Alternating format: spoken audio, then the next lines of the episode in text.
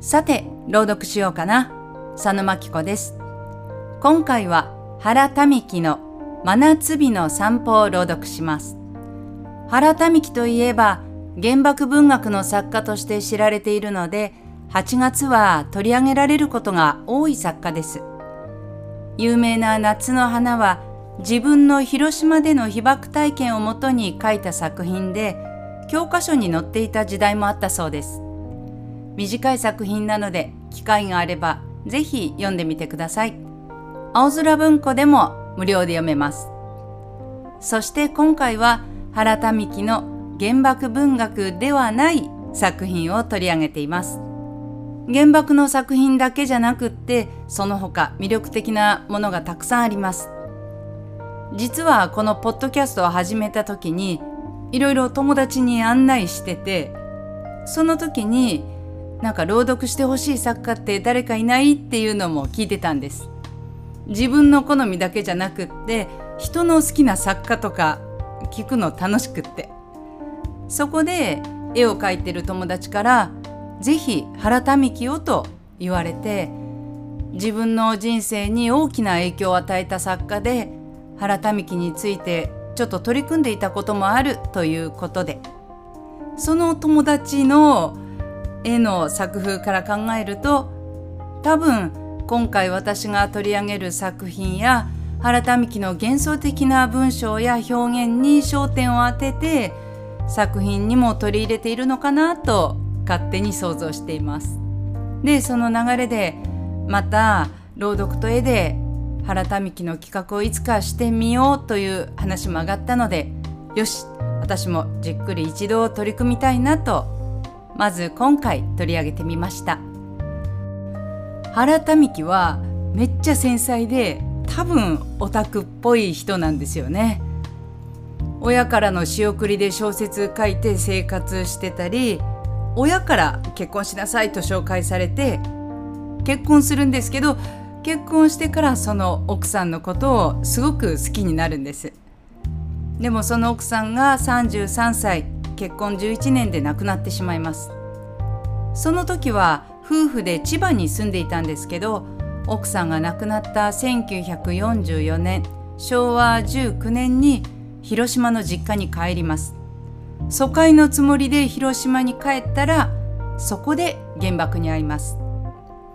その後原爆文学を書きながらも結局原民喜は1951年線路に身を横たえた鉄道自殺をします。45歳でした。下宿の机に17通の遺書が残されていました。その中にこういうものがあります。奥さんの弟で文芸評論家でもある佐々木喜一に宛てたものです。佐々木喜一氏宛て。長い間いろいろ親切にしていただいたことを嬉しく思います。僕は今誰ともさりげなく別れて行きたいのです。妻と別れてから後の僕の作品は、そのほとんどすべてがそれぞれ遺書だったような気がします。岸を離れていく船の甲板から眺めると、陸地は次第に点のようになっていきます。僕の文学も僕の目には点となり、やがて消えるでしょう。というものです。遺書ですが、原民喜らしい気がします。遺書だからこそかもしれません。それでは朗読に入ります。今の暑い毎日にぴったりの作品がありました。大きな出来事は何もありません。その男が散歩に行こうと私の家に誘いに来て出かけるというシーンです。どうぞお聞きください。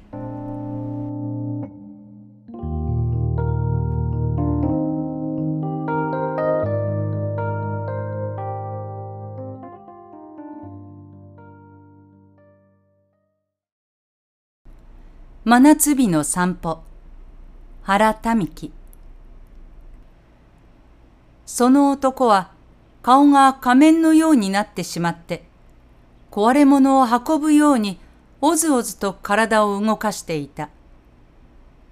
8月の熱と光が街を包んで、至るところの空間が軽い脳貧血を呈していた。ハサミの柄についている米粒ほどの透明な石を明るい光線に当てて眺めると、石の底に雪の峰や荒野が浮かんでくる。おそらくハサミのかすかな錆の斑点がそんな錯覚をもたらすのかもしれないが、その空間の小さな夢は見る者の肌をひやりとさせ、やがてそういう運命がいつかは君の身の上にも実現するぞと脅しつけるのだった。今、その男はハサミの柄の小さな石になったようだった。その底に錆びついた斑点がわずかに残されている。それが記憶の斑点だとは彼は考える力もない。そして彼は見えない一つの糸に惹かれて死にかかった体を無理に引きずって歩いていた。その男の顔を玄関に迎えた私は驚いた。しかも、その男は私を誘って散歩しようというのであった。午後三時の巷の一部分を二人はのろのろと歩いた。私が少しでも早く歩くと、その男は不機嫌な顔をした。のろのろと二人は葬式のように歩いて、それが夜ならば適度の落ち着きと、ある気分を与える商店街へ来た。今や私には何のためにこんな時刻にこんな場所へ来たのかわからなくなった。が、もはやその男の機嫌を損じまいと努めるばかりであった。その男は何か言いたいこと、訴えたいことを思ったまま、重く口をつぐんでいた。やがて二人が喫茶店に落ち着いて、私がタバコを取り出すと、その男は、一本くれたまえと言って手のひらを差し出した。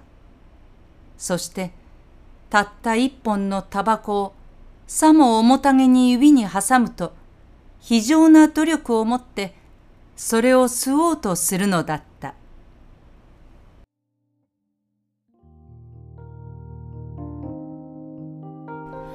はい、いかがでしたか？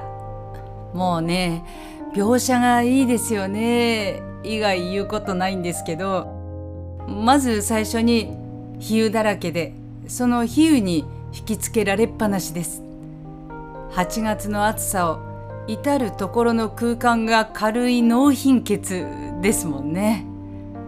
で、その後急にハサミの柄についている米粒ほどの透明な石って始まるのでえ何のこと？と思いながらもまあとりあえずイメージしながら読み進めるじゃないですか。でその石を明るい光線に当てて眺める。うんうん、で石の底に雪の峰や荒野が浮かんで見える。ふんふん。するとおそらくハサミのかすかな錆の斑点がそんな錯覚をもたらすあなるほどなんかまあ急にハサミの理由はわからないけどもそこのサビがそういうふうにイメージさせたということだなと。でそのイメージ見えるイメージが肌をヒヤリとさせてそういうことが君にも起こると脅すんですね。でんまあ急にそのイメージにこう脅されるんですけどでそれが何かっていうとそんなイメージを持つ石を思わせる男が自分の家の玄関に来て散歩に行こうと誘ってきたっていうんですね。そしてこれでもう今回の作品の半分まで来ました。ということは長いこの描写を一緒にイメージして、えー、楽しむ作品だということですね。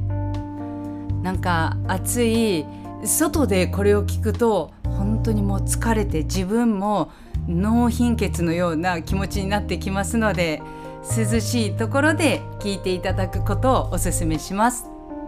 と終わってから行ってみました。